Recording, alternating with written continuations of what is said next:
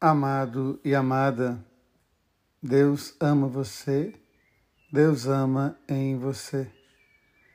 Nos colocando diante da palavra de Deus, percebendo o zelo de Matatias e de toda a sua família, nós somos convidados a nos perguntar sobre a nossa fé, sobre a vivência da nossa comunidade, sobre a nossa participação.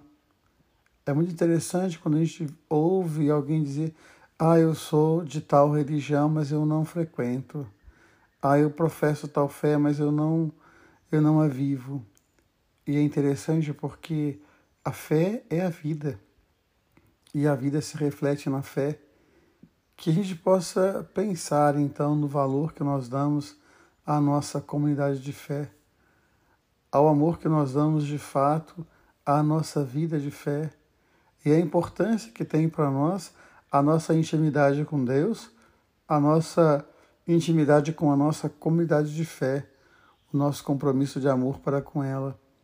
Então é muito interessante quando o zelo de Matatias faz com que toda a família dos Macabeus possa se revoltar contra a apostasia, toda a família possa se revoltar contra aqueles que querem fazer com que o povo, com que as pessoas neguem aquilo que é tão importante, a própria fé. E quando nós olhamos o Evangelho, Jesus fala que se nós soubéssemos quando nós fôssemos visitados, é muito interessante esse Evangelho. Jesus que chora sobre Jerusalém. A gente sabe da Jerusalém física, da Jerusalém geográfica, nós sabemos da Jerusalém celeste, e nós sabemos também da nossa Jerusalém pessoal. Cada um de nós, uma Yerushalom. Cada um de nós, uma casa de Deus, uma tenda de paz. E é interessante quando Jesus chora por causa de nós, por causa de cada um de nós.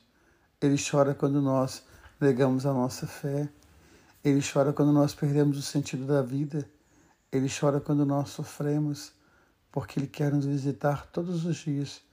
Ele nos pede para abrir o nosso coração e a nossa vida para Ele. Que nós somos então nos oferecer a Ele cada dia como santuário vivo, como a verdadeira Yerushalom, a casa de Deus, a tenda da paz. Lembrando sempre que Deus ama você, Deus ama em você. Amém.